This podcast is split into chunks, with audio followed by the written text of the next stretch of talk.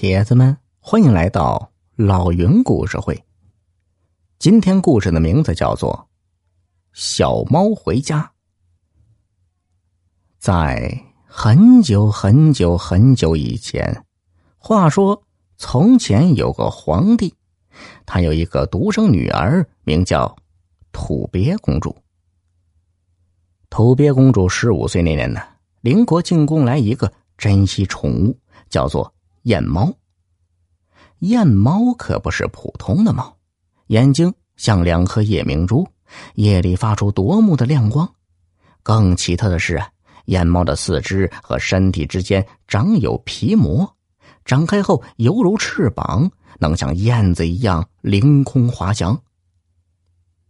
土鳖公主和燕猫形影不离，不过小燕猫既可爱又顽皮，一天。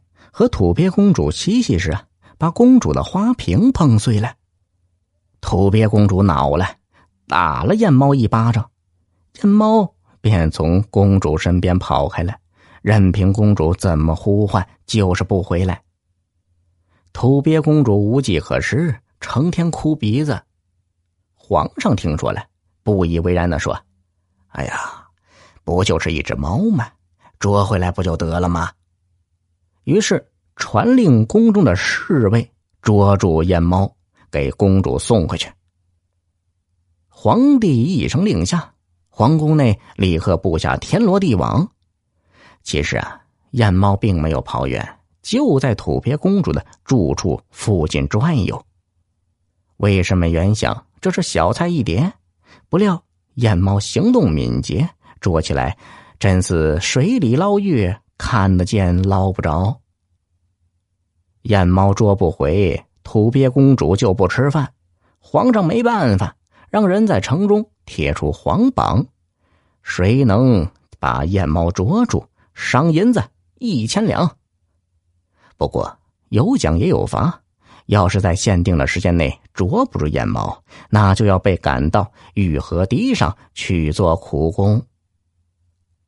老百姓看了黄榜乐了，捉个小猫就给一千两银子，这种好事哪里去找啊？于是，只要会一点三脚猫功夫的，都争先恐后的来接黄榜。在这些接榜人中，咱们只说两个最厉害的角色。第一个叫鹰头，是个名声远扬的猎人，他夸下海口。别说皇宫里的小猫，就是月宫里的玉兔，他都是手到擒来。他进了皇宫后，拿出他耀眼鹰爪的看家本领。可是啊，燕猫在他眼皮子底下跑来跑去，他却招招扑空，猫没抓着，人倒是碰得鼻青脸肿，逗得宫女们哈哈大笑。限定时间过了。他灰头灰脑的被押送到河堤上去抬大石头了。